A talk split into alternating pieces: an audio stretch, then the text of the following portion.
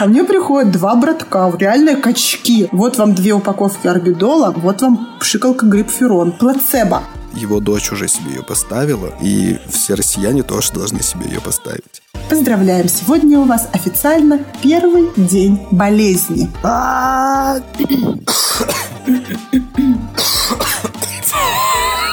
Господи, боже мой. Всем привет! Мы вернулись с третьим сезоном. Это первый выпуск. Надо орать просто сразу же. Просто прерывать Кирилла и орать. Меняем шаблоны. Прости, Кирилл, мы не договорились, в какой момент начинать орать. Поэтому спонтанно будем орать посреди всего выпуска. Впервые вообще за все наши 19 выпусков мы не произнесли основную нашу главную вступительную фразу, что это подкаст о страхах, о том, что чувствует каждый, но не каждый готов обсуждать. Меня зовут Кирилл. Всем привет, меня зовут Саша. Привет, я меня Маша. зовут Даня, блин. А кто? Я забываю, кто? Простите, вы просто забыли вообще, как это делать. Вы сами понимаете, нас несколько месяцев не было, поэтому... Давай я теперь буду последняя. Хорошо. Давайте, я придумала, я придумала, давайте вообще поменяем расстановку. Сначала говорит Кирилл, потом Аня, потом я, потом Саша. Лишь бы меня в конец, да, куда-то отправить. Ну, извините, у нас вообще патриархальная система до этого была. Сначала говорили мальчики, а потом девочки. Так, ну вы договорились там, кто за кем. Давайте еще разок с самого начала. Мы говорим о страхах, о том, что чувствует каждый, но не каждый готов обсуждать. Меня зовут Кирилл. Всем Привет, привет, меня зовут Аня. Господи, боже мой. Мы же договорились, что я буду вторая. Кирилл, Аня, я, потом ты. Хорошо. Надеемся, что вы ждали этого так же, как и мы. Меня зовут Кирилл. Всем привет, меня зовут Аня. Привет, я Маша. Привет, меня зовут Саша. Сразу вся, все, сразу все поменялось. Вы заметили, мы поменяли порядок э, нашего приветствия, и сразу же все пошло по-другому. Все будет по-другому в этом сезоне, вы даже не Мы представляете. теперь будем каждый раз этот порядок менять. Так, вы сейчас распугаете наших слушателей, особенно тех, кто слушает нас в первый раз. Они просто уже, мне кажется, не понимают, что здесь происходит. Как завещала подкастер всея Руси Кристина Вазовски, надо в первые 10 секунд подкаста объяснить людям, о чем будет этот выпуск. А мы на десятой минуте не можем этого сделать. Ой, можно я в туалет схожу? Ну, А вы пока блин. соберетесь с мыслями. Я боюсь.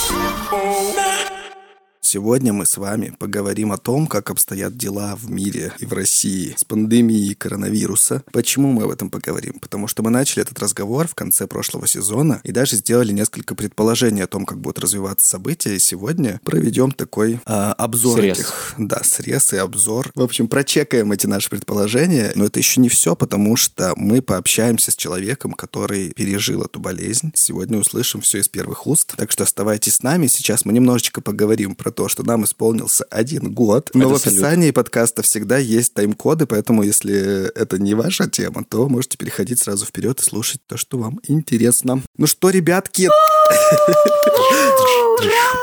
Кирилл, мы уже покричали и, и поулюлюкали. Так этого мало. Кто из вас мог поверить в августе прошлого года, что мы доживем до августа 2020? Ты С точки зрения доживем вообще непонятно было, доживет ли подкаст. Да, доживет ли подкаст. Конечно, это прекрасно. Спасибо, что вы нас слушаете. Спасибо, что вы остаетесь с нами. Спасибо, что вы подписываетесь на наши соцсети. И вообще хочется очень сильно поблагодарить вас, наших слушателей, наших постоянных слушателей, тех, кто нас слушает давно и недавно, а особенно тех, кто оставляет нам свои комментарии. Например, один из отзывов совсем недавно мы получили. Человек пришел послушать свою тему, которая ему была интересна, и остался с нами навсегда. Но это ли не великолепно? Между прочим, этот человек еще отметил мою, как бы, какую-то, да, какую-то вещь, какой-то мой шарм, да, если я не ошибаюсь. Да, Не да, было- да. Не было такого?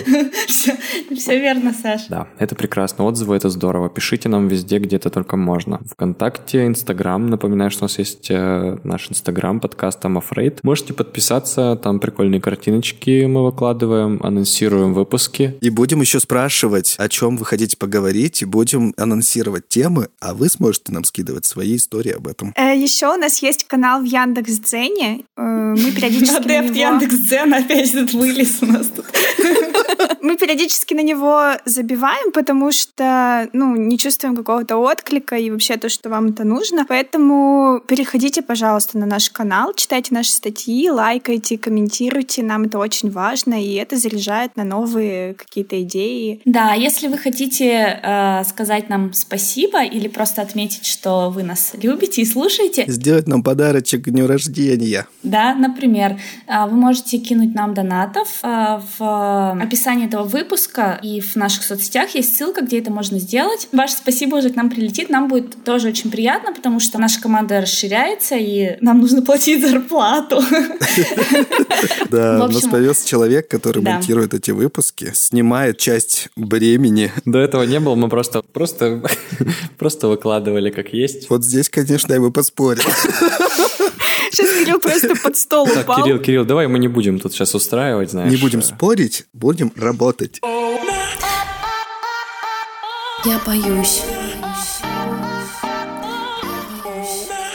Ну что, мы с вами ушли на летние каникулы и завершили прошлый сезон разговором о том, как обстоят дела в мире с коронавирусом. Совершенно верно, Кирилл. На дворе осень, сегодня 2 сентября. И что же изменилось? Первый прогноз, которым у нас записан, который мы зафиксировали, это то, что появится инновационная вакцина. И все сбылось.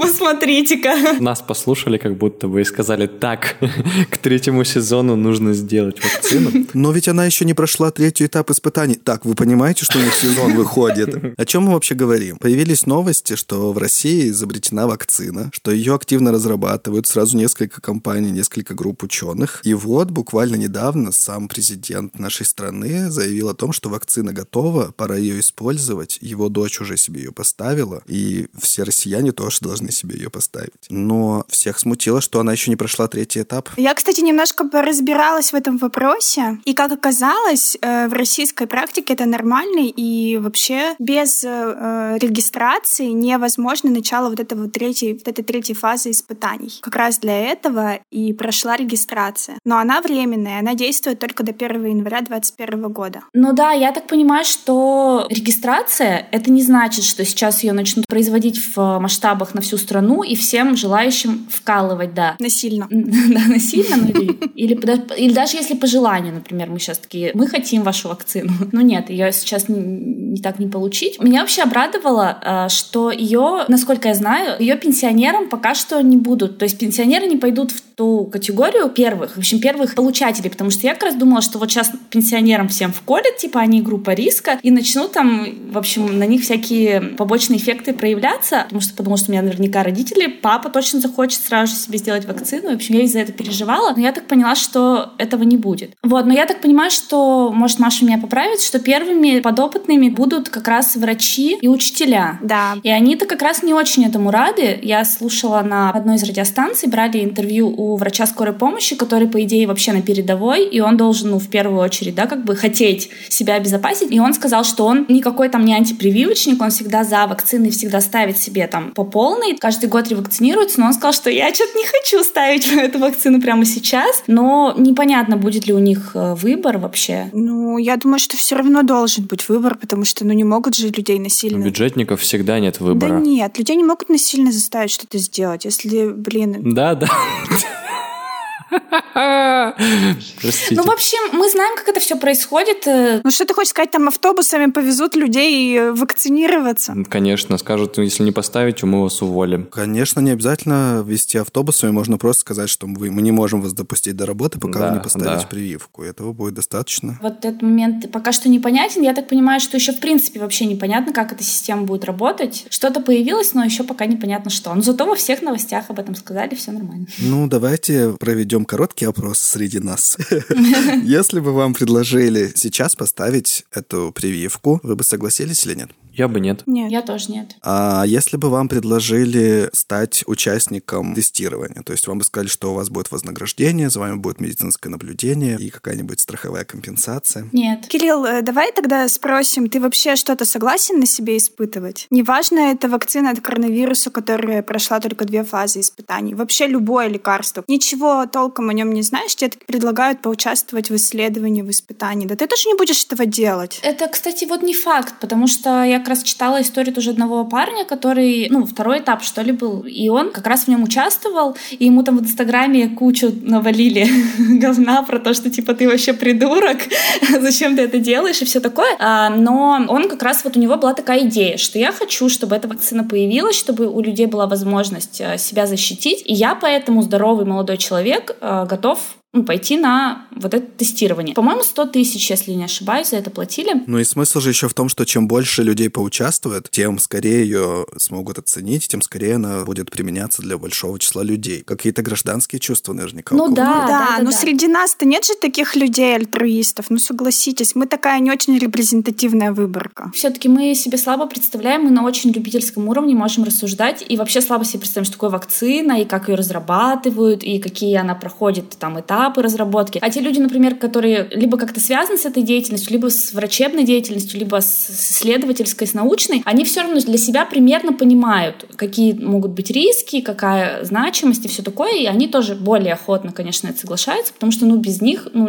дальше ничего не получится, пока на людях угу. не тестируют, ее не будет, это понятно. Я слушал недавно на радио «Эхо Москвы» была передача «Луковая цифра», и туда приходил ученый, ему, кстати, уже очень тоже какое-то огромное количество лет, что-то типа, ну, точно точно за 70. Он не участвовал в разработке именно этой вакцины, но он вот ученый этого центра, и он ее себе ставил. Он говорил, что я решил себе поставить, чтобы угу. посмотреть, что будет. Он говорит, что у него все прошло нормально и все хорошо, хотя действительно тестирование на третьем этапе не будет проводиться на людях старше, там, по-моему, 65, угу. что ли, лет. 60. Вот, ну просто это интересный разговор, и он говорил о том, что, конечно, чем больше людей поучаствует, тем будут более точные данные, тем скорее вакцина может быть представлена на рынке. Если кому-то интересен этот разговор, послушайте его, я оставлю ссылку тоже в описании подкаста. Да, там в любом случае на третьем этапе будет участвовать не меньше двух тысяч человек, и не менее трех месяцев они будут наблюдаться после этого. То есть как бы ускорить как-то третью эту фазу не получится. Меньше трех месяцев она точно не продлится. Для вас важно, кто разрабатывает вакцину? Я вообще не ставлю прививки очень давно, и я помню времена, когда в школе заставляли ставить прививки и давали выбор типа либо российская, или либо импортная. типа или импортная, да. И я не помню, в какую пользу чаша весов наклонялась, но мне кажется, что без разницы. Ну почему-то есть вот такое мнение, например, о вакцинах от гриппа, что им импортные всегда лучше, французские там какие-то или нидерландские ставят.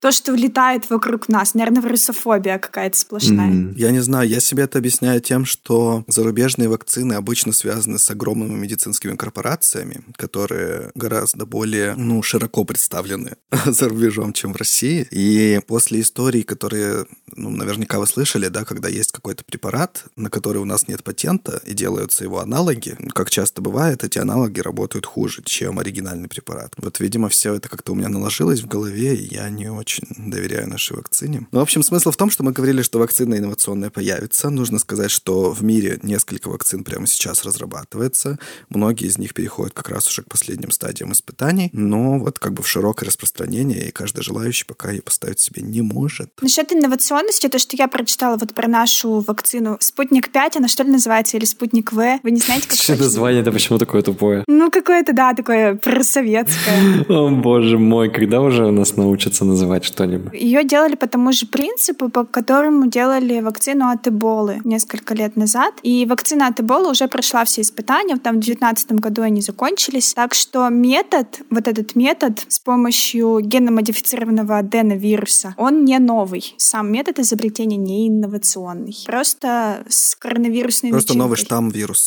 нужно положить на этот механизм. В, Ладно, давайте мы да, скажем, да. что мы что, предсказание это наше сработало не сработало? Я считаю, что сработало, раз... Э, Наши слушатели сделают этот вывод сами. Ставьте цифру один, да, в комментариях, если вы думаете. Но нам же важнее не то, что угадали мы или нет, а просто зафиксировать В смысле? В смысле? Один ноль или ноль ноль? Мы просто с помощью нашего предсказания мы напишем цифровой код вот этот в двоичной системе и запустим какую-нибудь программу. Машина теория. Маш, Маш. Ладно, все, все, вряд все. Ли, вряд ли. Что-то я загнала. Это не рассуждение гуманитариев о цифровых кодах.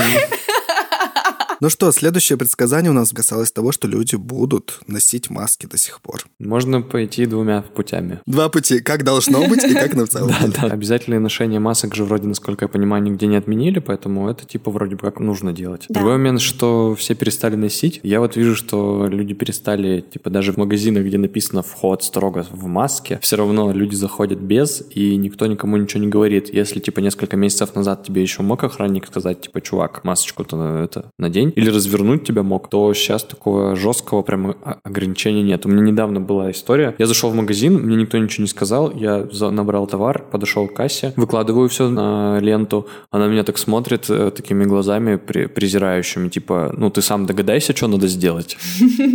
Я такой стою на нее смотрю, да, я такой на нее так, таким же взглядом стою и смотрю, а что нужно сделать? И в итоге я допер, что нужно маску надеть. Как только я ее надел, она такая, вам пакетик, э, там что-то, то, то, начала спрашивать. Как будто она причем даже, она причем даже со мной как бы не, не, не разговаривала, а Типа мысленно мне посылала. мы- да, мысленно мне посылала вот эти импульсы, типа надень маску, надень маску, надень маску. Вот. А, Я ношу маску в магазинах, ну вообще во всех закрытых местах.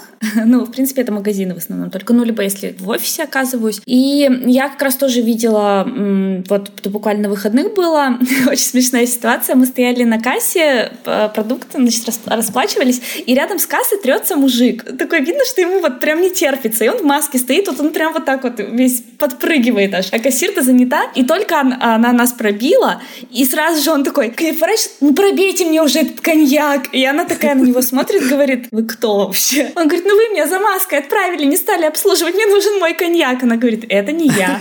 И он понял, что он перепутал кассы, и он просто, сломя голову, побежал по вот этому длинному ряду искать, кто должен был продать ему этот коньяк.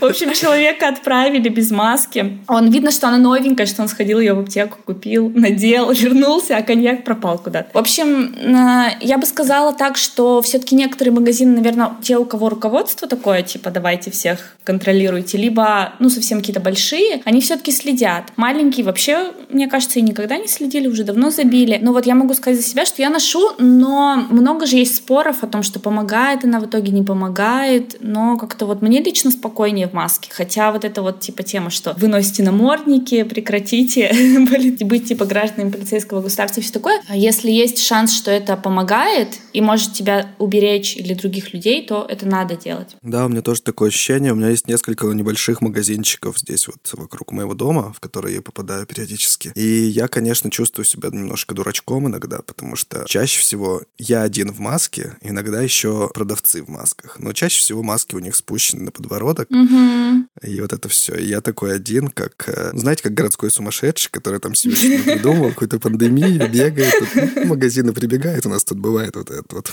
сами понимаете. С одной стороны, я понимаю аргументы людей, да, мы уже говорили в прошлом сезоне, что это, во-первых, довольно дорого, по крайней мере, раньше было, сейчас вот цена на маски резко упала, видимо, они стали меньше всем нужны. Вот. Во-вторых, люди не видят как бы какого-то подтверждения вокруг себя, что есть какая-то опасность. Типа, ну вот мы же ходим на работу, мы же там ходим еще куда-то, почему я должен носить маску, никакого вируса-то и нет вокруг нас. Это как на футболе. Я был на, на стадионе у нас, смотрел футбольный матч. Там Ага, вот он, нарушитель. Ну да. Вообще маску не надевай. Слушайте, а что ты... Подождите, давайте к оскорблениям попозже. На стадионе э, рассадка типа через одного человека, и нужно обязательно сидеть в маске. Как минимум из-за того, что там следят местные стюарты, они ходят и постоянно тебе говорят о том, что типа, эй, надень маску. Многие люди, как только они от, от них отходят, они снова эту маску снимают. Многие люди цокают, типа, господи, отвалите от меня.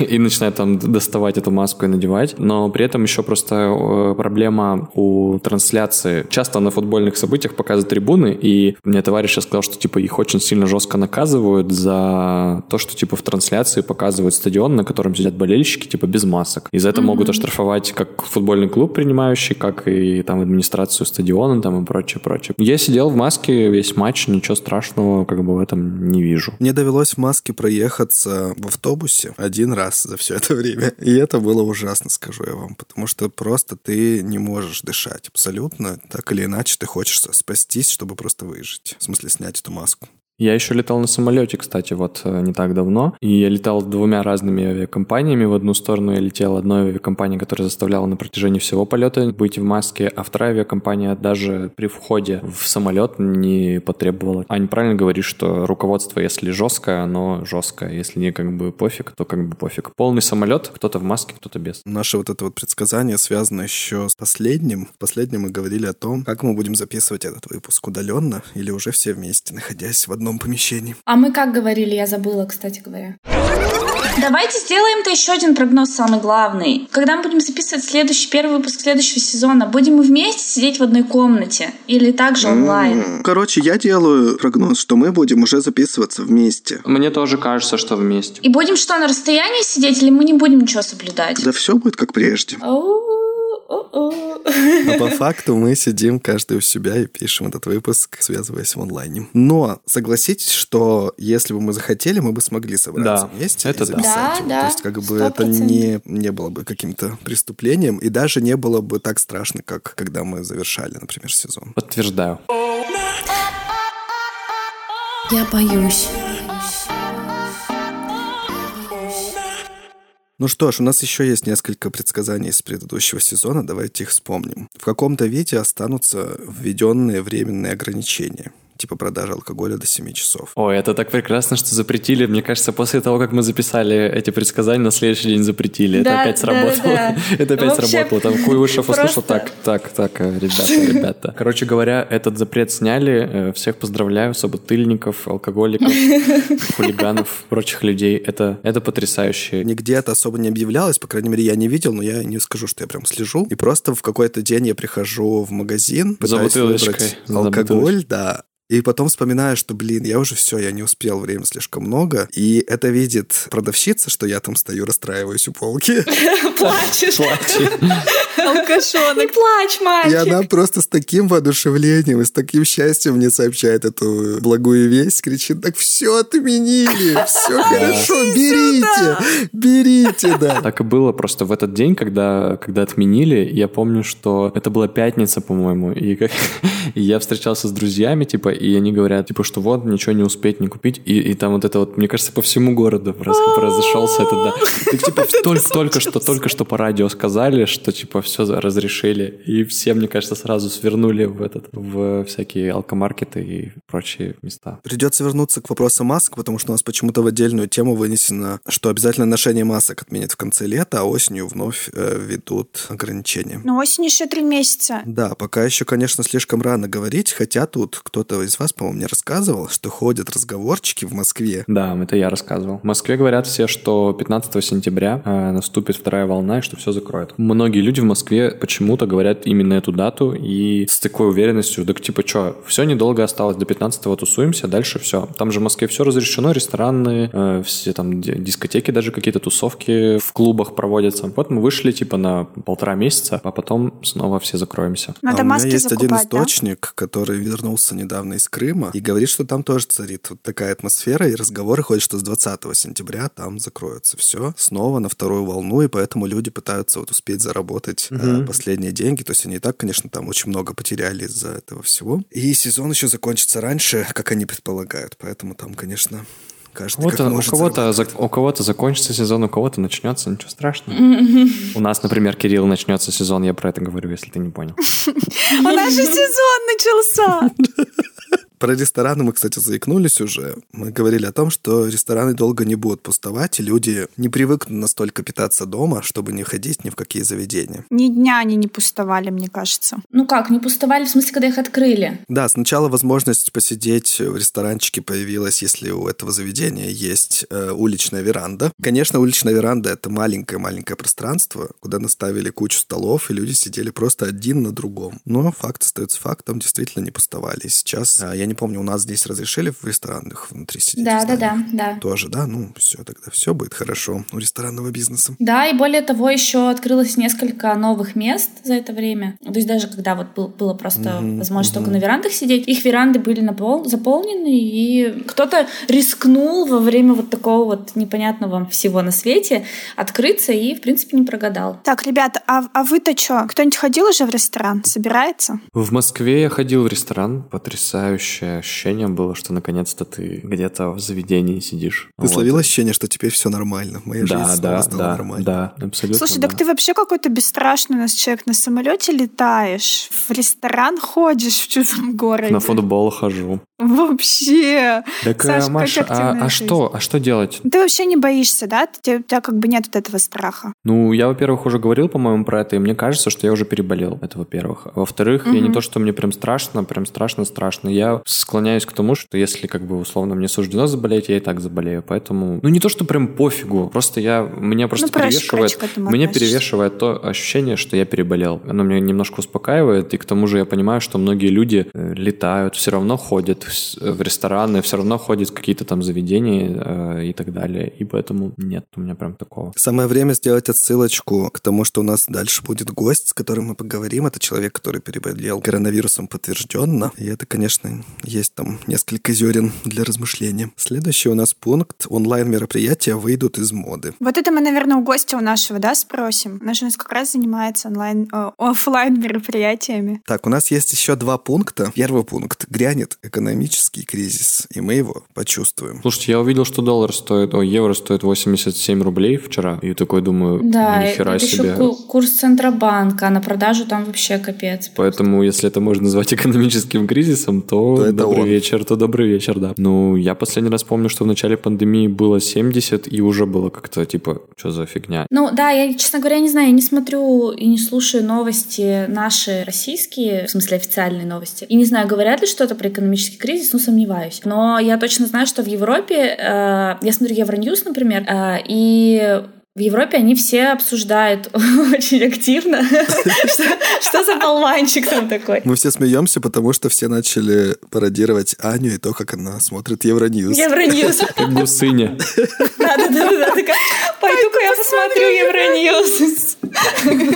А, тут недавно была новость, что Польша а, была единственной из стран Евросоюза, которая в предыдущий кризис а, не была в рецессии. То есть все остальные страны, у них было все, все а Польша была единственная, кто выстоял. И вот ну, у них началась рецессия. И там девушка так говорила, что вот, э, я раньше на рынке до пандемии покупала три яблока там за 5 злотых, ну я не, не помню за сколько, но вот предположим за 5. А теперь они стоят 6 злотых. И чтобы мне сделать типа ребенку блинчики с яблоком, мне нужно заплатить 6 злотых. Вот, вот это я понимаю, нормальный разговор. Не то, что там доллар, евро стоит столько-то. Я представления не имею, сколько он стоит. Я смотрю, что арбузы в сезон стоят 50 рублей за килограмм. 50 рублей за килограмм арбуз. Баба вот Кирилл только на начал. этой неделе, когда похолодало, немножечко снизилась цена. Это ужасно. Я вижу экономический кризис. Может, конечно, так совпало, это мой личный просто кризис, потому что у меня тут были всякие незапланированные траты последние месяцы, но как-то все немножечко стало более хрупким, чем было. Э, Речь в том, что э, Европу точно там накрыло хорошо так, вот, поэтому это в любом случае до нас дойдет каким-то образом, и может быть чуть попозже. А вот по поводу цен, э, я, честно говоря, не знаю, но я в этом году первый раз вообще в жизни в своей покупала очень много ягод. И это для меня было таким вообще классным моментом, потому что мне всегда а, казалось, что ягоды это ну супер дорого. Роскошь. Роскошь, да. Ну не то чтобы роскошь, но я как-то всегда ну, на, на это смотрела, думаю, ну, в саду есть ягоды, поем. А тут я и ежевику, и клубнику, и землянику. И так всё у Ани это... нет кризиса, она ягоды там килограммами ест, Евроньюз смотрит. То Аня перестала бывать во всяких заведениях, никуда не ходит, нигде А, ну деньги да, не тратит. точно, точно. И стала покупать ягоды и думать о том, куда вкладывать деньги дальше. В общем, просто Кирилл сказал про арбузы, я решила поделиться с вами. Это никак не связано с темой, но ягоды — это прекрасно. Короче говоря, кризис есть. Один из пунктов Да, но, сбывшихся. скорее всего, это только его начало. Помните, я вам говорила, что к банкам придется прибивать третью, третью картонку для третьей циферки? Да-да-да. Вот, к этому идет, Саша сказал, евро 97 рублей. 87. Не 90, а 87. Так, ты сейчас, ты сейчас кто-нибудь с ума сойдет, Маша, слышит наш, наш выпуск? И с ума сойдет. Ну все, последний пункт, на котором мы можем проявить свой оптимизм, пессимизм. Появится устройство для моментального тестирования на коронавирус по принципу теста на сахар. Маруся нам предвещала. Пока, пока этим устройством является термометр на входе, когда охранник тебя так пикает и смотрит, какая у тебя температура. Если у тебя мен- меньше 37, то все ок. А кто-то погуглил это? Экспресс-тест. Диачек.ру. Ну-ка, ну-ка, ну-ка, ну-ка. Вот так вот мы гуглим прямо во время записи. Я нашла экспресс-тесты. Заказывай, Маша. Он 3300 стоит одна штука, слушайте, это капец. Это производство Великобритании. Зато э, выявляет антитела за 20 минут. Ну, кстати, это тоже, да, антитела выявляет, то есть это не говорит о том, что у тебя прямо сейчас, например, вирус, ты мог переболеть, и у тебя остались антитела, они же остаются еще на какой-то период, довольно долгий, говорят. Ну да, ну если ты сейчас болеешь, у тебя тоже есть антитела. Как бы если ты до сих пор не умер и болеешь, организм борется. Ну что ж, может быть, у нас есть какие-то статистические цифры? А, случаев коронавируса в мире больше 20 миллионов уже, даже 25, и смертей уже больше примерно 800 тысяч. Я тут посмотрела, сколько смертей вообще в мире в этом году, и это порядка 38 миллионов. В общем, это примерно 2% из этих смертей — это смерти от коронавируса. Серьезно? 38 миллионов смертей? И из них 800 тысяч только коронавирус? Но это данные э, сервиса Worldometers. Я ему склонна доверять, потому что на него часто ссылаются. Аня, ты не посмотрела за прошлый год, сколько было смертей? Я могу сказать, что, про, например, про Москву. Среднегодовая смертность в Москве в мае прошлого года была 9914. Не среднегодовая в смысле, а смертность в мае 2019 года была 9914 тысяч, а в 2020 году 15 713. То есть угу. это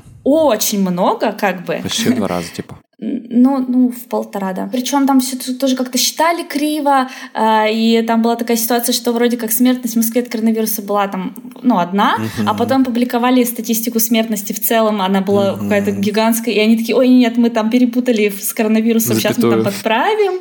Ну, короче, это было, да, все очень странно, но тем не менее. Еще есть такой термин избыточная смертность, это смертность от других причин, связанных с пандемией. Ну, то есть э, это не от медицинских даже может быть причин, например, от того, что человек, который болеет раком, не, не успел получить угу. свою химиотерапию из-за того, что больницы там были все переполнены, закрыты. Ну, в общем, вот всякие вот такие вот причины. Да, об этом мы, кстати, тоже говорили, что многие текущие болезни мы можем не распознать. Да, ну и могут быть еще другие разные причины. Смерти в связи с пандемией, их, конечно, намного больше, чем просто людей, которые умерли там с диагнозом коронавирус. Еще я посмотрела, что из таких крупных стран, которые очень сильно пострадали от коронавируса, самый большой процент заболевших от общего населения, это в США. 1,7% населения в США заболело подтвержденно, да. В больших других крупных странах, которые пострадали, это около процента, либо даже меньше процента. А либо у нас чуть-чуть сколько? побольше. У нас тоже в районе где-то вот процента. То есть э, в США намного выше, прям значительно. Так этим америкосам, да? Ну, опять же, это может быть из-за того, что там делали больше тестов, чем в других Там странах. делали, возможно, да, да, да. То есть это тоже такая вся статистика, которая ни о чем не говорит. Я не знаю, зачем я рассказываю. Ну да, согласен, что сейчас, конечно, смотреть на цифры очень сложно. Очень сложно, да. Вообще, я вот сейчас подумал о том, что если сравнить действительно эти цифры, да, количество смертей вообще в мире, да, за этот период, и количество умерших от коронавируса, действительно возникает такое ощущение, что это какая-то мизерная, незначительная сумма. Понятно, что в абсолютных цифрах она пугающая, но в процентах вроде как немножечко все это кажется незначительным. И я понимаю людей, которые начинают со мной спорить и доказывать, что никакого коронавируса не существует, и спрашивать, у тебя вообще кто-нибудь заболел из окружения или нет. И мне долгое время не было что сказать на это. Но, к сожалению, потом вот появились разные случаи, и Сегодня мы решили поговорить с Аллой Сизовой из Екатеринбурга. Алла – организатор деловых мероприятий и вообще большой ивент-специалист. Ее история с коронавирусом стала известной, потому что она подробно рассказывала обо всем в соцсетях. Потом появился большой материал на нашем городском портале, насколько я помню. Я думаю, что история так широко разлетелась как раз из-за такой вот медийности, открытости, мало того, что то не все, мне кажется, решатся рассказывать о таких вещах. И поэтому мы рады вас познакомить с Аллой. Жаль, что повод не очень, но сейчас, я, насколько понимаю, уже все хорошо. Алла, привет. Слава богу. Привет, привет, привет всем. Слава богу, в общем-то, повод приятный, я считаю. Я же жива. Интересно, конечно, понять, как вообще все произошло, как все начиналось, как ты поняла, что что-то случилось не то, что ты чем-то заболела, и это не просто ОРВИ. Вообще, я на самом деле не очень понимаю, как я заболела. Ну, начнем с того, что я, так скажем, наверное, относилась к той группе людей, которая говорила, коронавирус? Хорош прикалываться, дайте уже работать. Вы все обалдели с марта, вот не даете мне нормально поработать. Какой коронавирус? Давайте это как-то будем называть другими именами. Ну, то есть я его не то что отрицала, но я считала, что, ой, давайте ОРВИ будем называть ОРВИ. Ой, давайте вот грипп тоже будет грипп. Вот что такое коронавирус? Откуда вообще это? Я носила маску только в тех местах, где, ну, меня могли бы оштрафовать. Ну, то есть, например, я заходила в магазин в маске, там, в аптеку, поэтому маска всегда была со мной. Как я им заболела, я понятия не имею. Потому что я на тот момент уже, естественно, не проводила никакие мероприятия, потому что, а нельзя. Со всеми я ушла так на удаленку. Вот я понятия не имею, где я его поймала. Начнем с того, что все-таки это вирус. Как бы мы ни мыли руки, как бы мы, я не знаю, не обезопасивали себя, но мы, в конце концов, трогаем, не знаю, двери, мы проходим мимо каких-то людей, которые, не знаю, там, чихнули, кашлянули в нашу сторону. И хочешь ты или не хочешь, если в этот момент ты рядом, даже если ты в маске находишься, ты, скорее всего, его поймаешь. Почесала глаз, нос, что угодно. Мы же себя не контролируем. Я вот захожу в магазин, я надеваю маску, я там все в маске. Я выхожу, я снимаю маску. Все, я тут потрогала, здесь почесала, тут еще пощупала. Все. Это сколько было времени назад? Это было начало июня. Где-то вот в числах десятых, наверное, июня. И как ты почувствовал себя, что случилось? Все было окей-окей. Инкубационный период у него где-то 3-5-7 дней. То есть я его вообще, возможно, поймала там гораздо раньше, когда я его уже почувствовала на себе, да. А почувствовала я в понедельник. И это было очень здорово. Мне потом было очень удобно вести отчет. Ну, то есть я вела дневник. В понедельник где-то к обеду я почувствовала температуру 37. Я думаю, о. А накануне мы с мужем просто прогуливались вдвоем. Пешая прогулка. Мы там до УПИ и обратно. Вообще ни с кем не общались, не контактировали, ни в какие рестораны там, ни, вообще никуда не заходили. Я подумала, наверное, меня продуло. Но спустя час, два, три я поняла, что температура вообще очень сильно ползет вверх. Не при ОРВИ, не при гриппе. Таких ощущений я не испытывала. То есть, во-первых, если у меня ОРВИ, она у меня держится где-то, ну, 37, максимум 37 с половиной. Если грипп, она у меня сразу поднимается высоко. А тут была 37, через пару часов 39. Я такая, оп, мне прям тяжело было. И подключились сразу же в первый день очень странные такие ощущения. У меня невыносимо болело тело. И это даже не как при гриппе. Знаете, когда вот при гриппе вот Ломота такая. спину ломит, да, как так некомфортно. А здесь нет, тебе вот здесь просто больно. То есть у тебя болят кости, выламываются просто, как будто бы вот выламывают тебя всего. И ты хочешь не то, что снять с себя одежду, а убрать себя всю кожу, все мышцы. То есть вот эта боль, ее очень сложно описать. Плюс, так странно, у меня горели глаза. Знаете, вот как в мультиках про Том и Джерри показывают, когда пиу-пиу. Вот, вот. у меня было ощущение, что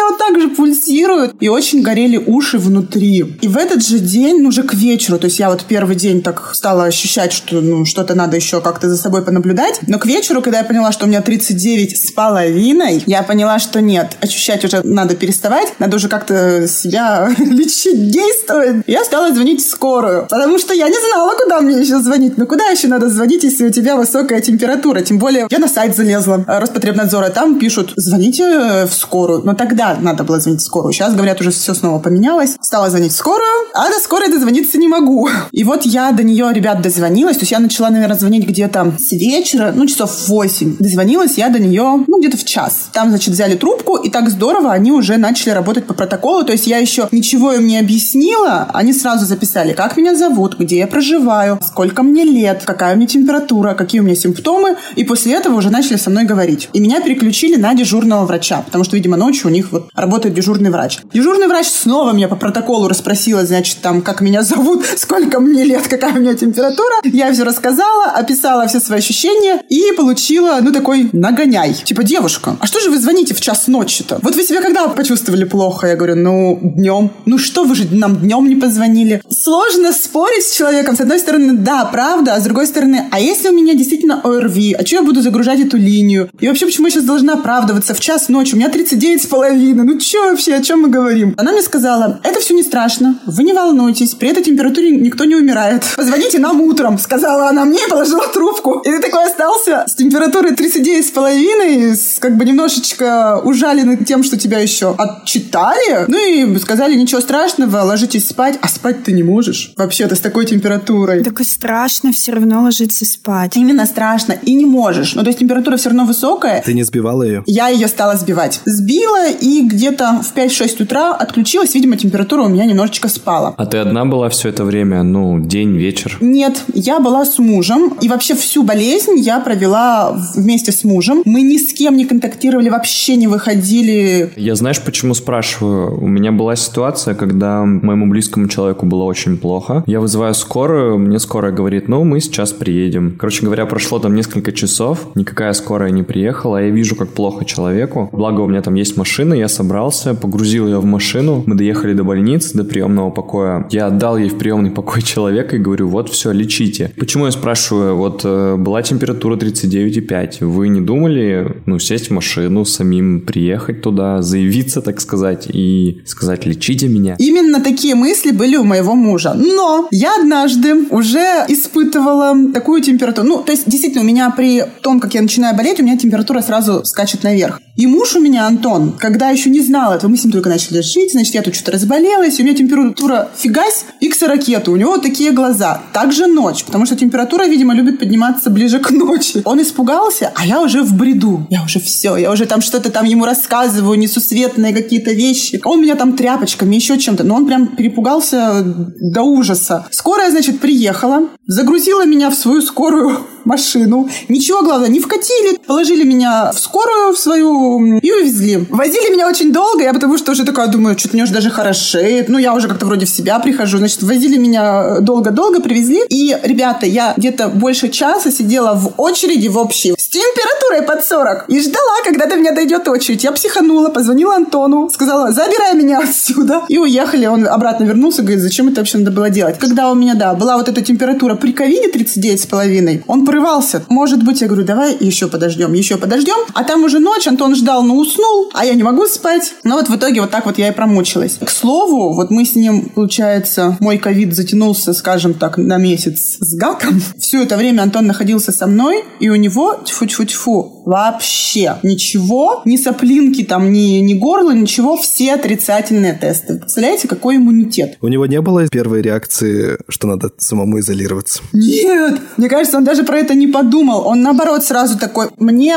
все это время, всю дорогу внушал, что у меня не ковид. Да ладно, да ты че, да где-то его могла подцепить. Да... Я говорю, слушай, может тебе ну куда-нибудь съехать, еще что-то? Да нет. Да давай, наоборот, переболеем сейчас, чем потом. Ну, в общем, он к этому относится так это с драйвом, типа, Оптимистичный настрой.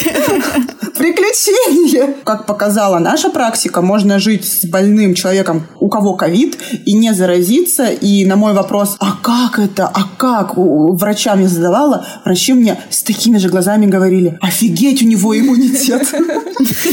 Вот у тебя проходит эта ночь, когда ты совсем плохая, да, когда вот эта большая температура, не берут скорую, и вот это все. Все, на следующий день ты уже попала к врачу, да, или к тебе приехали? На следующий день я, да, с утра дозвонилась, сказала, что, ребят, мне до сих пор плохо, и мне сказали, все хорошо, ждите, к вам приедет скорая. А пришел участковый врач. Он сказал, ваш звонок мне передали, вот я пришел. А я смотрю, ну, ребят, вот на нем защита только маска. На порог еще не пускаю, я говорю, у меня, похоже, ковид. Он такой, у вас подтвержденный ковид? Вы сдавали анализы? Я говорю, нет, я не сдавала. Он говорит, ну, значит, у вас не ковид. Вот он пришел, меня послушал и выписал мне мукалтин. Это отхаркивающее, да? Это такие рассасывающие, да, таблеточки отхаркивающие от горла. Я говорю, а какой-нибудь рецептик, я не знаю, там. Я читала, говорю, в интернетах, вот в наших, что, говорю, вот э, при первых симптомах приходят там мазки, значит, там бригада космонавтов, в общем. Я говорю, если что... И по телевизору показывают. Вот сейчас вот два часа дня, а я говорю, с утра м-м-м, не пила, не ела. Вообще, говорю, сейчас в обморок упаду, жрать хочу. Я говорю, давайте мазок-то у меня берите. Он на меня вот смотрит такой, говорит, а у меня ничего нет. Я, говорит, вообще не знаю, где мазки берут. И что мне делать? Он говорит, да у вас не ковид, расслабьтесь, у вас ОРВИ. Ну, я его еще как бы так вдогонку спросила, я говорю, да как, как вот, ну, мне понять, ковид, не ковид? Он говорит, ну, вы понаблюдайте. Если, говорит, определенно вам уже будет понятно, что у вас ковид, ну, вот прям четко вы будете понимать. Я на тот момент не стала ему задавать вопросы, но вот с другой стороны, а как я должна понять? Ну, вот я перестану резко дышать, он ушел, мы закрыли дверь, и мы с мужем решили, что надо сделать платный тест, потому что, ну, а куда? Ну, вот я вызвала скорую, скорая не приехала, пришел участковый. Участковый поржал, сказал, нет, у вас не ковид, с чего вы взяли? Я вообще-то ездила к своей семье, к маме, к папе, и мы с ними встречались. Я подумала так, а если у меня ковид, и я уже у них была в инкубационном периоде, это все? Это я их всех тоже, что ли, заразила? Вот, мы в этот же день, во вторник, обзвонили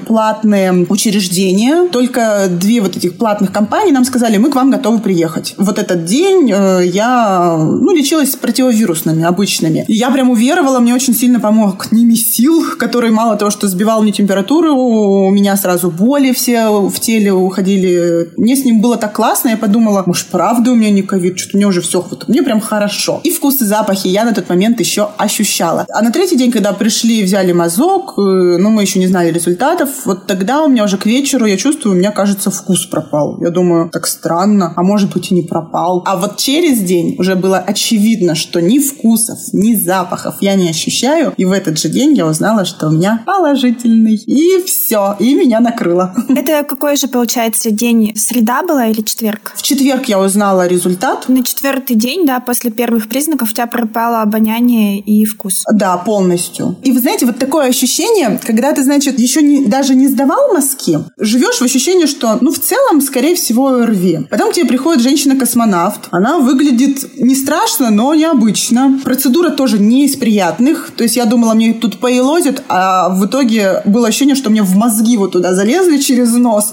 И оттуда все, что можно, все достали. Прямо ох, ощущение. И у меня, и у мужа взяли. И вот после этого ты живешь, ну, до следующего дня в таком подвешенном состоянии, залезаешь в интернет, начинаешь читать, читаешь кучу всякого негатива, понимаешь, что выжить тебе просто не удастся. И в этот момент вот прямо страшно и думаешь, не, у меня не ковид. И когда ты узнаешь, что у тебя ковид, просто купол обрушился. Я помню, я когда узнала, я так вот легла на диван и думала, вот все, вот у меня ковид. У меня теперь точно не будет ничего, мне тяжело. Тебе до этого еще, вот пять минут назад, ты еще ходила, даже что-то там с котом играла, я не знаю, пыталась чай налить. Но как только ты узнала, что у тебя ковид, просто все силы покинули, я легла на диван и поняла, тан тан таран Но это такая неприятная информация. Очень понятно, конечно, да. Так, и что? Вот наступил этот момент, что ты как справилась с этим? Еще же говорят, что, в принципе, организм выздоравливает лучше, когда человек э, позитивно как-то себя чувствует и настраивает настраивается на это. Я, значит, легла. Потом я сообщила об этом мужу и сказала, у меня очень плохие новости. Я старалась говорить вот как можно, знаете, серьезнее. Но мне на самом деле в этот момент было очень страшно и вообще не знала, как вот вообще как, какой процент погрешности. Ну, то есть вот, допустим, вы мне скажете, что у меня ковид, а это ли так? И мне она говорила, вы знаете, говорит, ну, я, говорит, не хочу запугивать, но вообще, говорит, у нас, ну, грубо говоря, 99% в нашей лаборатории, что если мы сказали положительный, он будет положительным. Но все все положительные мазки, анализы из платных клиник передаются в Роспотребнадзор. И только Роспотребнадзор имеет право утвердить, то есть они у себя перепроверяют в своих лабораториях вот эти же самые мазки, да, и только они либо опровергают и говорят, нет, та лаборатория ошиблась, у вас отрицательный, либо подтверждают и говорят, да, сорян, все, у вас положительный. И я вот, значит, где-то внутри себя вот, ну, так подбадриваю, что на минуту я тосковала. И пришла такая вот, рассказала мужу. Сначала мы его результаты узнали, у него отрицательное. Причем мы сдавали не только мазки, мы еще сдавали кровь из вены. И сначала нам пришел с утра результаты отрицательные крови. Вот, кстати, вот могу сказать, что фигня фигней, по сути. То есть кровь нам показала, что мы не больны, что у нас отрицательные, а мазки после обеда, которые результаты у него отрицательные, у меня положительный пришел. Поскольку мы гиперответственные жители нашего города, ну, в общем, я говорю, давай так, не будем выходить вообще из дома. Ну, фиг знает. Ну, вот у тебя отрицательный, да, у меня положительный. Ну, вдруг нет, а вдруг да. Ну, и надо сказать, что я себя плохо чувствовала. То есть я прям откровенно две недели это прям вот выбаливала как могла. Боль, ломота, плюс пропал вкус и запах. Просто не было сил. Я отдыхала, вставала, ползла туда снова, там снова отдыхала. То есть вот такими вот переползками я добиралась. То есть вот просто организм в этот момент, как мне сказали врачи, вот этот вирус, он очень агрессивный. И он поражает всю систему, и нервную в том числе. И самое сложное и такая критическая первая первая неделя. Не с момента, когда инкубационный период, ты его не чувствуешь, а когда вот ты уже почувствовал, и вот, ну, по сути, вот тогда для тебя начинается эта первая неделя, и вот она самая сложная. После десятого дня можно считать, что пик и кризис прошли, и дальше будет уже лучше. Первую неделю у меня было ощущение, что я выплюну все свои легкие. Так выкашливаешь, ну, как будто бы, я не знаю, на каких-то рудниках работаю просто всю жизнь. И вот у меня вот этот вот кашель какой-то. Появлялись странные симптомы, и они появлялись, уходили, появлялись, уходили. То есть не было такого, что они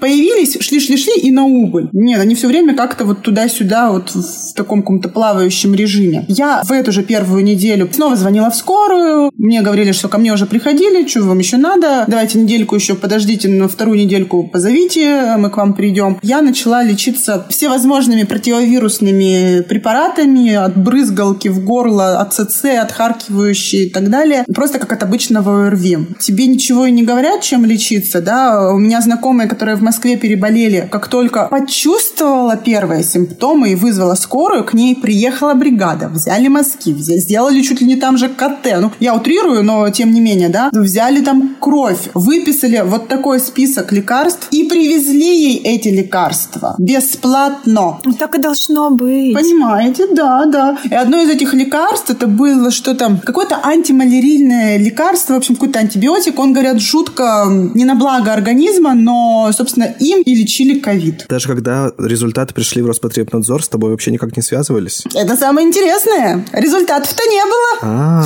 Прошла неделя, наступила другая. Я думаю, так, а уже у нас в этот момент парад один, салюты, вот эти всевозможные, звание какого-то там города такого, сякого, какой-то там еще голосование. Г- голосование, голосование самое, что важное, да. И, значит, всем было не до меня. Я позвонила на горячую линию Роспотребнадзора. Я говорю, слушайте, что делать-то? Ну, в общем-то, я звонила в платную, платники мне сказали, сорян, вы положительная, мы с вами вообще никак не контактируем, с вами должен связаться Роспотребнадзор. Я говорю, ребят, ну прошло уже больше 12 дней, со мной никто не связывался. Я дико извиняюсь, но мне как-то, в общем-то, что мне там делать-то? Я уже даже вроде на поправку иду. И мне там сказали, слушайте, сегодня такой день, это с Конституцией было связано. Сегодня вообще бесполезно куда-то звонить. Вы завтра позвоните? Я говорю, классно. А если я до завтра не доживу? Причем тут вообще вот один и другой вопрос. И они же действительно не знают, кому отвечают, в каком состоянии человек на том конце провода, да? Вот у тебя была ситуация, когда у тебя уже пошло все на спад, а кто-то же в это время тоже болел. Это, конечно, немножечко все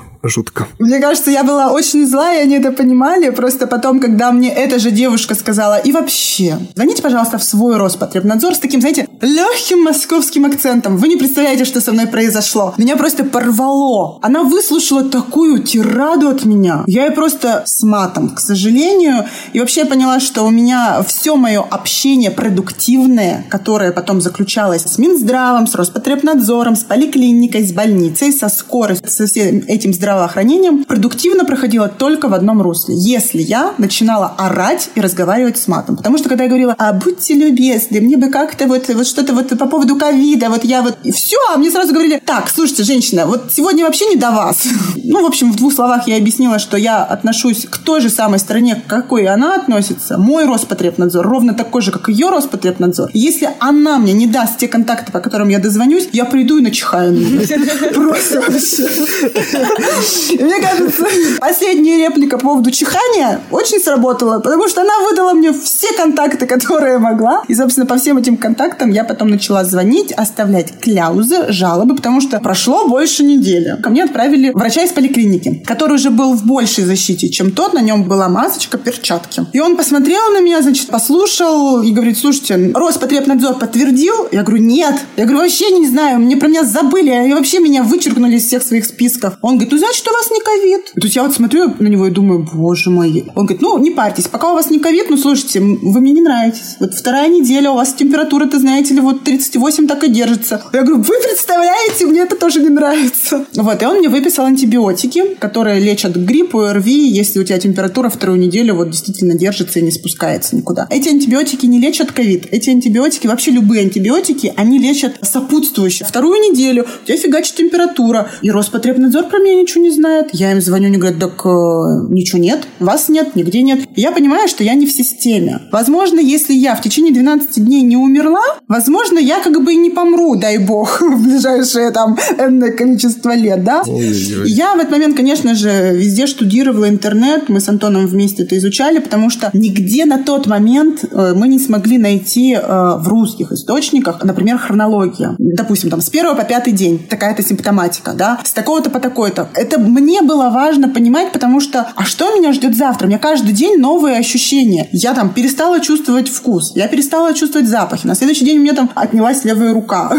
Потом, как я выяснила уже на реабилитации, это поражение нервной системы. Потом она у меня снова заработала. И ты такой лежишь и думаешь, вот было бы неплохо знать, что меня ожидает завтра. И мы нашли такую информацию. Она, конечно, была скудная, но мы нашли то ли на каком-то английском сайте, то ли на китайском. Мы там его потом сидели через всякие гуглы, переводчики расшифровывали. И это здорово. То есть я когда нашла эту информацию и начала ее читать, мне психологически стало легче. То есть я сижу, я понимаю, у меня восьмой день, держимся. Все, я себя начинаю чувствовать лучше. А что дальше? Вот у меня есть на руках положительный вот этот вот мазок. Вот я сейчас нигде, ни в системе, ни в базе, вообще про меня никто ничего не знает. Где гарантия, что я в эту систему не войду спустя какое-то количество времени, когда мне, допустим, придется куда-то лететь, я не знаю, да, или ехать. И я там вот такими красными буквами, и меня, например, на границе просто повяжут и скажут, вы ковидная, вы три года назад переболели.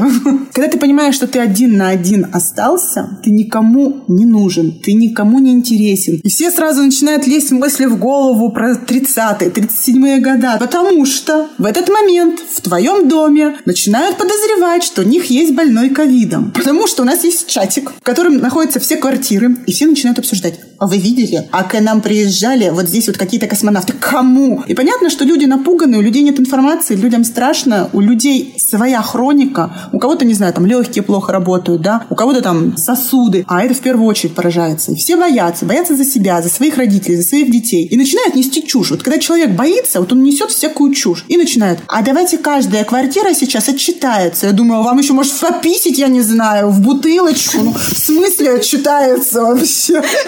И понимаете, и они начинают. Квартира такая-то чистая. Я еще думаю, а как вы это понимаете, что вы чистые? Вы, я не знаю, вы какие-то анализы сдавали? Вы мазки, что ли? Вы КТ делали? Ой, я, кажется, догадываюсь, какая это квартира а ты лежишь больная, а ты лежишь с температурой, ты лежишь без сил, тебе даже написать, тебе даже читать больно. У меня вот глаза вот такие вот никакие, просто они горят, они выскакивают. И я думаю, реально сейчас ко мне придут, квартиру дегтем измажут и подожгут. Или заварят, как какая-то была дичайшая история, по-моему, из Татарстана или какой-то да, вот из да, республик, да, да, да. где подъезд заварили, в котором заболели жители ковидом, его заварили просто и передавали им через окошечко какую-то еду. Это вообще что? Ужас. Это дикость, ребята, это действительно дикость. И в этот момент какой-то вот один из соседей просто вот написал, типа, вы что, все охренели, что ли? Вы что тут устроили? Там, наоборот, написал этот человек, что, ребята, тот, кто болен, вам, возможно, нужна помощь, может быть, вам нужны медикаменты, может быть, нужно выбросить мусор, может быть, сходить за продуктами. Просто напишите в личку. Я там готов помочь, вообще не волнуйтесь, не переживайте. Я думаю, боже мой, вот святой человек, вот просто вот в карму тебе вот, вот куча лайков, не знаю, ромашечек. И после этого вот просто эта тема перестала муссироваться. А да, я хотела все-таки спросить, на каком этапе подсоединились врачи, там делали ли тебе КТ, и вот вообще еще какие-то анализы брали, в итоге... Да, какие-то более серьезные, да, исследования. Да, после того, когда я выздоровела, значит, э, июнь закончился,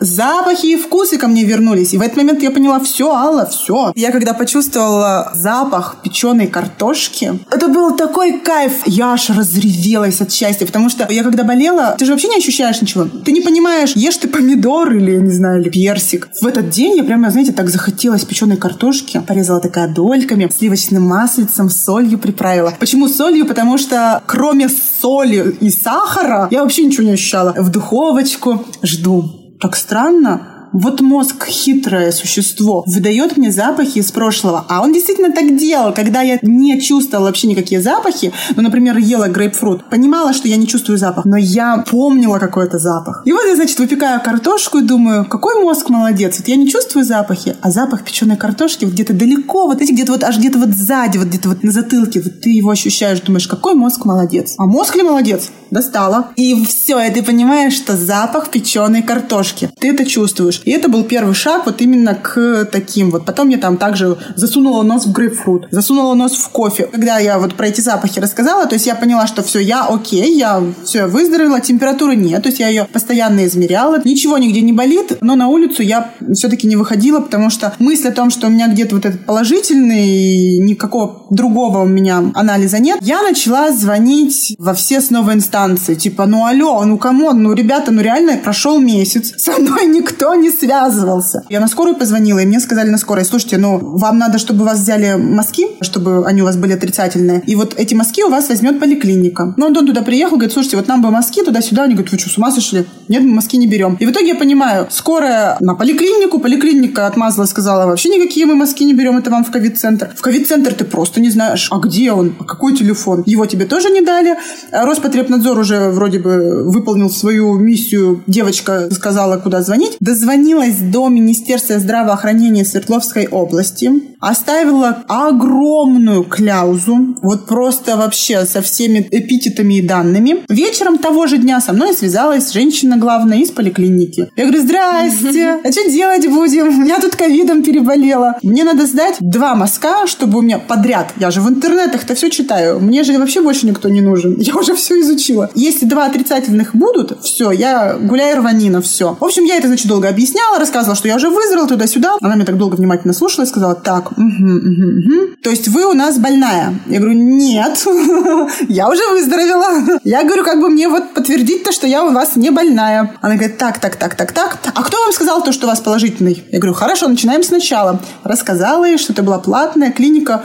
И вот тут, ребята, я столкнулась с реакцией очень странной. Он говорит, то есть вы сдали платно мазок? Вы нам поломали систему, и теперь еще хотите, чтобы мы тут вас лечили? Мошенничество какое-то. Занавес. Я говорю, ну я не то чтобы вы, хочу, чтобы вы меня лечили, вы меня вообще не лечили. Более того, я говорю, хочу, чтобы я у вас нигде не фигурировала. Дайте как-то я у вас сдам вот эти мазки чертовы, чтобы мы про вас просто, вы про меня, я про вас забыла и вообще не вздрагивала. Она, так, так, так, угу, угу. сейчас я вам перезвоню, все. Значит, положила трубку и не перезвонила. На следующий день я позвонила заведующей всей городской больницы. И сразу вот э, думаю, начну-ка как обычно я, сразу с гонора. И как давай ей, значит, там выговаривать, да ваши туда туда-сюда, та та та та та та Она мне так спокойненько выслушала, говорит, вот это бардак. Я говорю, да ладно. Говорит, давайте что-то решать. Я, говорит, вам перезвоню. Я говорю, нет, я вчера уже эту историю прошла.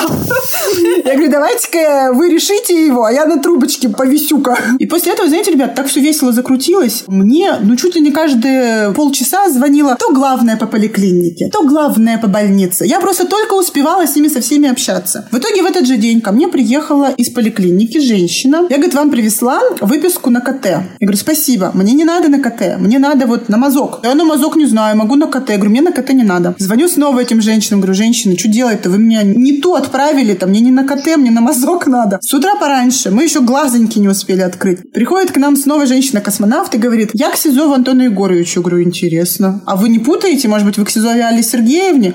Нет, он проживает, она при мне, меня в третьем лице, он проживает с больным коронавирусом. Мне надо у него взять мазок. О, господи. Антон, говорю, ну-ка, иди-ка сюда, к тебе тут пришли. Антон в шоке на них, значит, смотрит. Он говорит, ну, хорошо, она у него взяла. Я говорю, просто мне любопытно. Вот, говорю, проживающий, вот он. А больная была, говорю, я. У меня, когда мазок возьмут.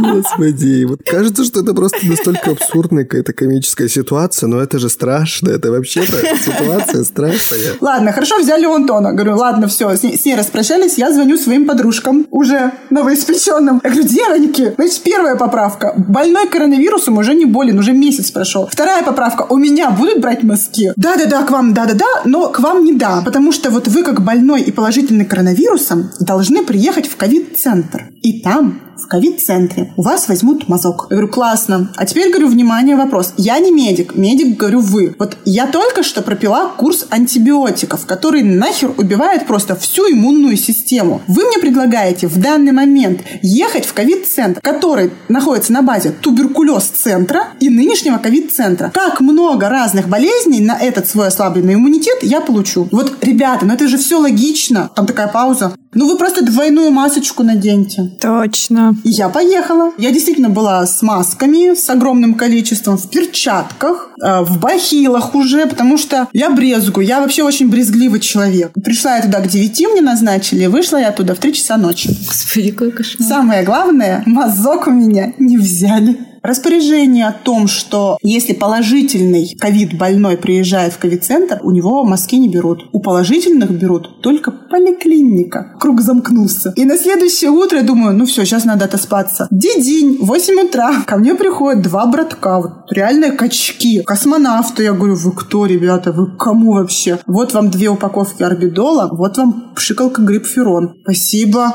А зачем? А кому это? Куда-то передать? Нет. Вот вам документ, подпишите. Я подписываю. Говорю, подождите, а что я подписала? А поздно, вы уже подписали. Поздравляем. Сегодня у вас официально первый день болезни. А, господи, помогите. Я говорю, это что, шутка? Какой? Вы что, говорю? Я уже месяц назад выздоровела.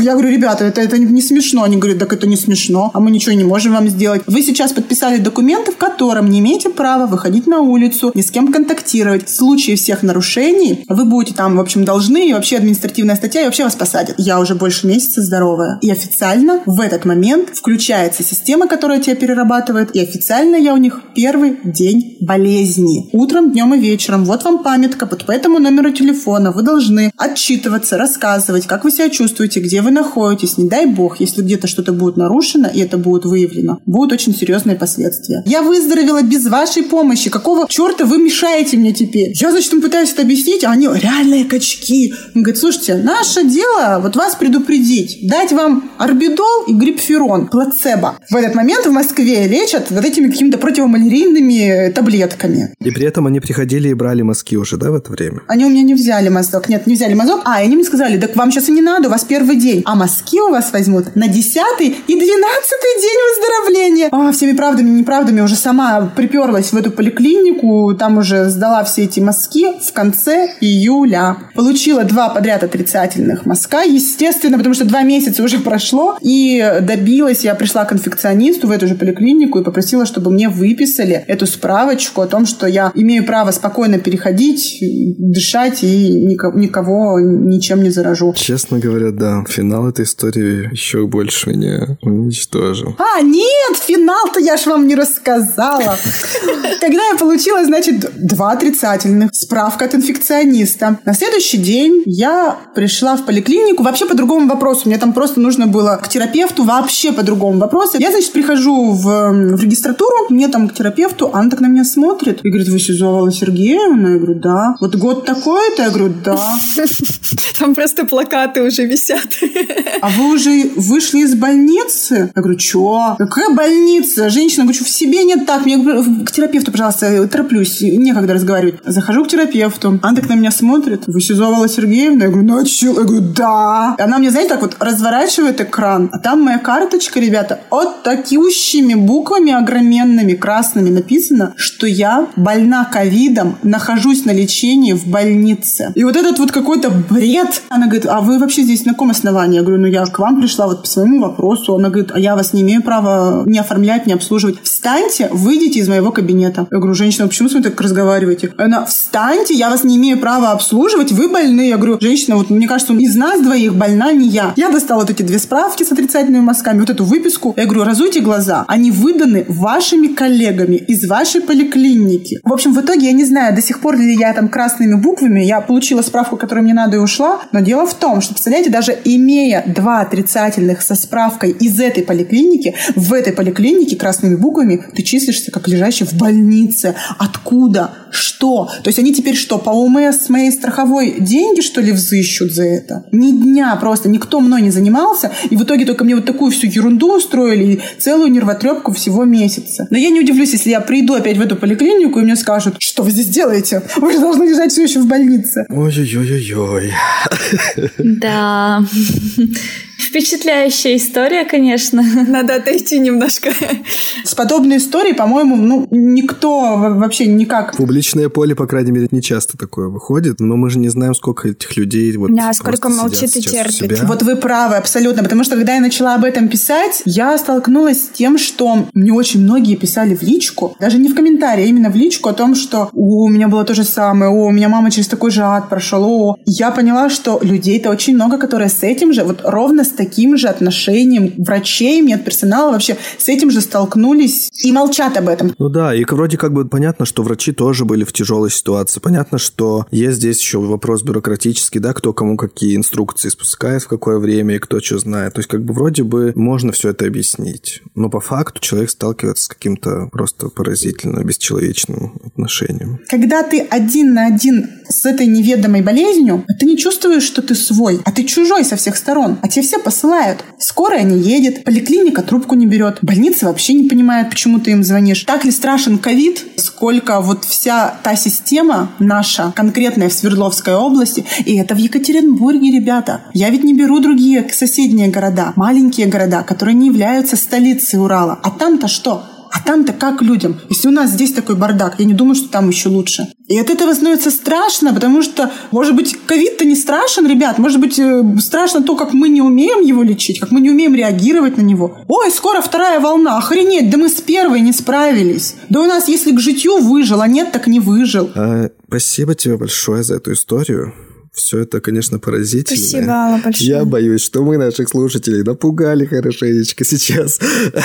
Но мы дали четкую инструкцию от Аллы. Бояться ни в коем случае не надо. Надо к этому относиться философски. Рано или поздно, так или иначе, мы все переболеем этим вирусом. Это, ну, это факт. Когда-то эта вакцина будет. Я не знаю, чья страна, как ее разработает, но когда-то она будет. Когда-то она будет исследованной, да, она когда-то пройдет, извините меня, хорошие, согласные три или более того этапов. Да? Когда-то все это будет. Конечно, сейчас до коллективного иммунитета еще далеко. В Екатеринбурге всего 10% переболело людей. Коллективный иммунитет, он от 80% считается коллективным. И если твоя иммунка сильнее, ну, это просто, ну, вот очень многие на ногах его переносят. Мне вот после моих постов писали там девчонки в личку, ой, у меня, наверное, тоже был ковид. Ой, представляешь, я потом сдала, у меня тоже был ковид, но они его не так ощущали, как я, например. Бояться не нужно. Мне кажется, очень позитивный какой-то настрой, да, это очень круто, потому что ты рассказываешь такие страшные вещи, а потом говоришь... Все будет хорошо, да. Классный настрой, спасибо тебе за такую откровенную, классную историю вообще. Очень было интересно слушать, правда. Спасибо вам большое. Алла, а расскажи еще, пожалуйста, вот у тебя все-таки профессия такая, связанная с общением, с массовыми, да, какими-то мероприятиями, и сейчас ты потихоньку все возвращается, меры как-то, да, ограничительные снимаются. Вот у тебя как настрой вообще? У тебя нет ли страха в это все, вот в эту жизнь возвращаться? Ну, ну, понимаешь, что вот, да, ковид, он как бы можно заразиться в любом месте. Еще один из наших прогнозов, что онлайн-мероприятия выйдут из моды, что они всем надоедят. Очень хороший вопрос, и я этот вопрос себе задаю последние каждый день,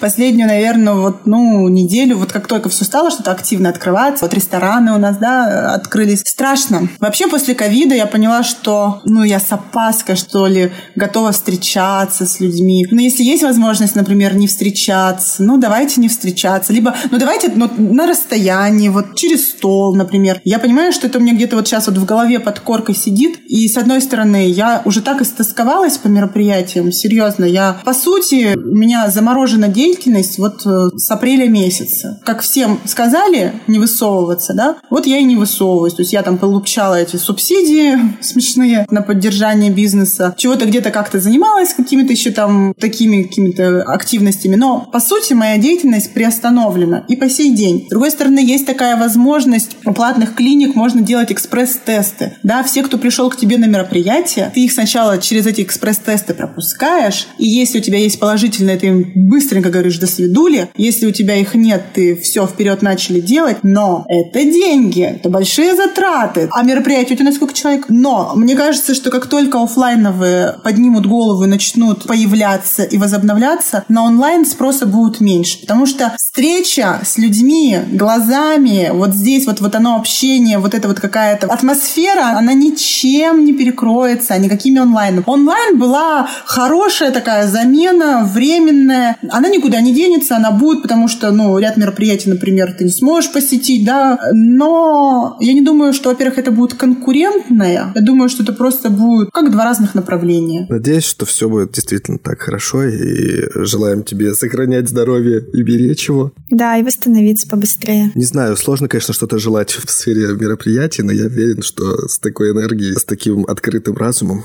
все будет классно. Спасибо, ребят, большое. Я боюсь. Ой-ой-ой. Ой-ой-ой-ой-ой-ой. Просто, просто огромная история, и все, что можно сказать, это только ой-ой-ой-ой. Ой-ой. Мне стало, конечно, жутковато от всего, что я услышал. Причем жутковато с двух сторон, для меня, извини, что перебиваю, для меня, жутковато с двух сторон. Жутковато заболеть и жутковато оказаться в ситуации, когда ты вот просто... Попал в какой-то бюрократический ад. Нет, где-то цирк просто, я не знаю, как это назвать. И, и да простят меня все люди, которые работают в этой сфере. Я уверен, что вы не специальные и прочее, но, э, господи боже мой, это, это просто вопреки всем э, здравым смыслам, которые могли бы быть в этой истории. Это повлияло, то, что вы сегодня услышали, повлияло ли на то, как вы будете себя вести дальше? Дорогие мои друзья. У меня меняется мнение каждую неделю, мне кажется. Потому что... м, Ты девушка. Я удаляю Сашу из нашего подкастерского чата. Вы же все понимаете, что это юмор, шутки и все такое. Да, да. Мгм, Да-да, спасибо. Саш. Мгм. Дорогие слушатели, я надеюсь, вы тоже понимаете. У меня борются два, два мнения в голове. Первое, что я, в принципе, склонна к всяким респираторным вирусным инфекциям и не раз болела гайморитом, и знаю, как это ужасно. И я последние годы лечилась только... Приходила к платному врачу, мне делали платно процедуры, и хотя бы я в этом состоянии не ждала никогда в очереди, там меня не отправляли по кабинетам и все такое. А, да, это иногда было вообще архидорого, но я всегда выбирала свой комфорт. А здесь э, получается, что даже если ты захочешь э, выложить все свои деньги, тебе это даже не поможет попасть к врачу, потому что не принимают частные врачи пациентов с коронавирусом. Тебе нужно все равно пройти вот эту вот всю историю с э, государственными больницами. И я тоже с Сашей согласна, я никого не, не хочется обвинять врачей, потому что у меня тоже есть несколько знакомых врачей, и я представляю, в каких они условиях находятся, ужаснейших. Но я не думаю, Да. что мы, в принципе, в нашем разговоре мы обвиняли врачей. Тут же все-таки вопрос того, как это организовано. Может, да, может сложиться, если такое мнение, то нет. Но, но да, организовано это все, конечно же, вообще просто вопиюще плохо. Сейчас вот вы начали про это рассказывать, и я думаю, что бы было, ну вот все так сопротивлялись этой самоизоляции, что бы было, если бы не было этой самоизоляции? Это же был бы вообще, вообще капец. Ну, тогда бы все просто возмущались. Сейчас-то возмущались, и это возмущение очень понятное, потому что все равно коллапс случился, потому что система была совсем не готова. Возмущались бы больше, просто было бы больше жертв. Я точно чувствую, как мой мозг привыкает к этому ощущению опасности и уже не воспринимает его так остро. Но тебе не кажется, что у тебя нет этого ощущения опасности просто потому, что ты пока не выходишь практически из дома? Ну, то есть пока ты работаешь удаленно, и ты в безопасности, ты можешь там раз в неделю сходить в магазин, тебе не надо в маршрутку садиться. Да, я согласен с тем, что чувство безопасности вызвано именно тем, как сейчас организована моя жизнь, и у меня как бы прочеканы все моменты, что типа вот здесь я это учел, это я учел, это я не делаю, это я не делаю. Есть вот это чувство, что меня это обойдет стороной. Хотя, опять же, как мы только что слышали из истории, даже соблюдая правила, можно что-нибудь там промахнуться где-нибудь. Но что меня восхищает, конечно же, что можно даже в такой ситуации находить позитив и позитивно к чему-то относиться. Ну, блин, ну как это делать? Ты хочешь сказать, что ты в какой-то в минорном настроении, и тебя прям эта ситуация очень сильно выбивает, или просто по тебе не видно, поэтому я спрашиваю? По мне не видно, потому что это подкаст. Мне просто кажется, что, в принципе, в моем каком-то вот мировосприятии, я не знаю, что это характер или просто так сложилась голова моя или что-то еще, трудности для меня воспринимаются как какое-то неприятное преодоление и страдание, а не как типа, ой, пришли трудности, но я их сейчас преодолею, и дальше будет все так классно. А только все будет хуже и хуже, пока я, наконец, не умру. И лучше бы это случилось скорее, понимаешь, чем позднее. Как бы я когда слушаю Аллу, меня это ужасно восхищает. Я бы тоже хотел так относиться к миру. Куда же мне пойти поучиться этому? И здесь могла бы быть ваша реклама, если вы психолог. Я боюсь. Давайте закругляться. Мне кажется, что нужно просто пожелать нашим слушателям быть здоровыми, поменьше испытывать чувство страха. Надеемся, что сегодняшние истории тоже вам были интересны и дали вам какую-то пищу для размышлений и немножечко, возможно, даже вдохновили вас. Будьте здоровы весь этот сезон и не только.